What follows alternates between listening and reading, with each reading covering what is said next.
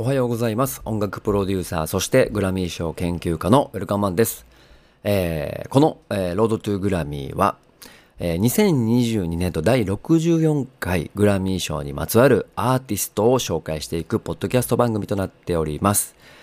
えー、ノミネートもしくは受賞されるであろうということをですね、予測し、ウェルカムマンがピックアップしております。えー、プレイリスト、YouTube だったりとか Spotify をチェックしていただくと、この解説の後に音源が流れるようになっておりますので、そちらをぜひチェックしてください。はい、ということで今回、えー、紹介するアーティストは、えー、お帰りなさいという感覚でございますが、エド・シーランでございます。1991年イギリスのサフォーク州で生まれ育ちます。えー、2012年に A チーム飛べない天使たちが世界中でブレイク、えー、アメリカと日本でデビュー作プラスを発表し、イギリスだけではなくヨーロッパ、えー、ですね、北米、日本でも大ヒット。この年にフジロックフェスティバルで、えー、初来日を果たします。さらには2013年テイラー・スウィフトのレッド北米ツアーのオープニングアクトを経てファンはさらに拡大。2014年のセカンドアルバムえー、 Multiply がですね、えー、全米1位、えー、イギリスアルバムチャート13週連続で第1位となり、2014年世界で最も多くのセールスを記録した男性ソロアーティストの称号を得ます。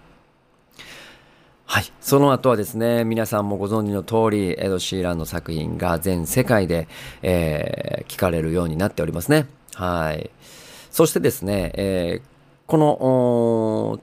の2019年自身となる日本でのドーム公演を4月の9日東京ドーム、4月の23日京セラドーム大阪にて開催。両日とも即完売でございます。2日合わせて9万人を動員しました。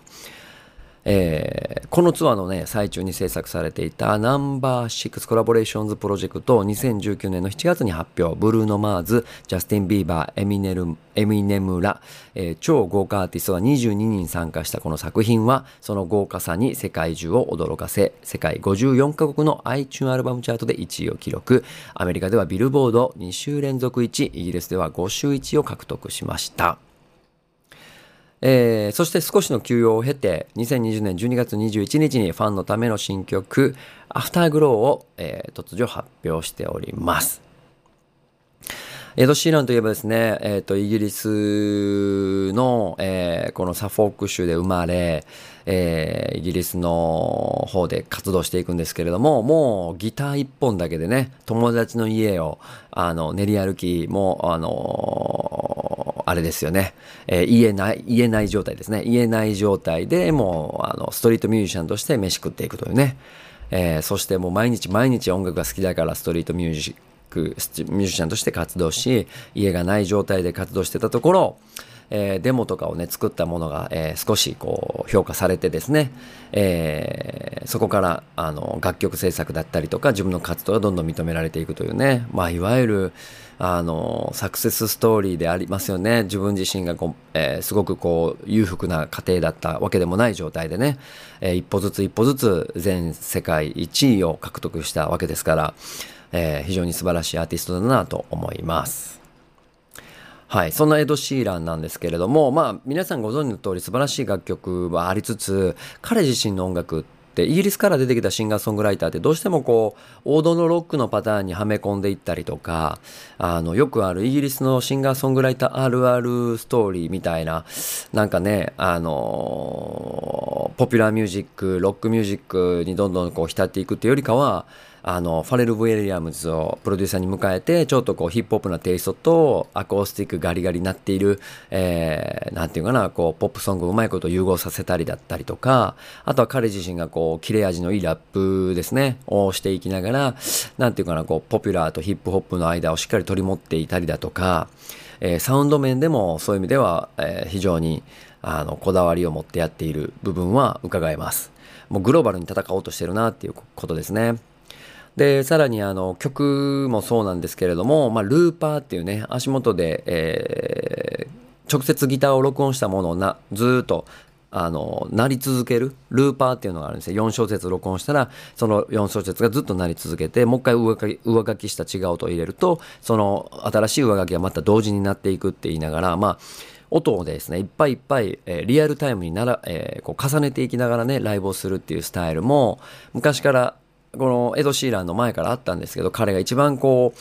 ポピュラーにしたのかなとアコースティックギター1本でねなんかこうギター叩きながらドラムを作ってみたりちょっとしたビートボックスやってみたり自分自身のギターをどんどん重ねていきながらこう曲をですねオーケストレーションをどんどん大きくしていくっていうね、まあ、そういうスタイルで、えー、一人でもすごいこう迫力のあるサウンドが作れてるっていうのもねエド・シンランの特徴だと思います。はい。で、そんなあの彼の新曲がですね、えー、出まして、えー、今回はこの曲をピックアップしたいと思っておりますが、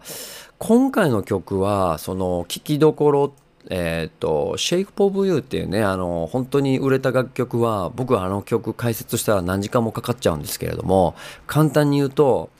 え民族楽器と、えイギリスのオードポピュラーサウンドと、そしてヒップホップみたいなサウンドが、こうなんかね、全部合体してるような聞こえ方になってるんですよね。で、えーと、そのちょっとこうシンセサイザーの音だったりとかも、えー、そのその当時のトレンドをしっかり捉えていてて全てのジャンルを網羅した一曲をあれだけで完成させたなっていういろんな歴史背景を全てあれだけに網羅したんじゃないかなってまあそれが奇跡でそうなった曲かもしれないし狙っていったかもしれないしそれは分からないんですけどとにかく本当にリズムよしメロディーよしバッキングよし最新の音もよしあのカルチャー的な分野も全員聴けるみたいなね。そういうまとまりになった曲ですごいなっていう印象を僕は持っています。はい。そんなエド・シーランなんですけれども、えー、 Shape of You しかり今まではですねグラミー賞第55回のグラミー賞最優秀楽曲。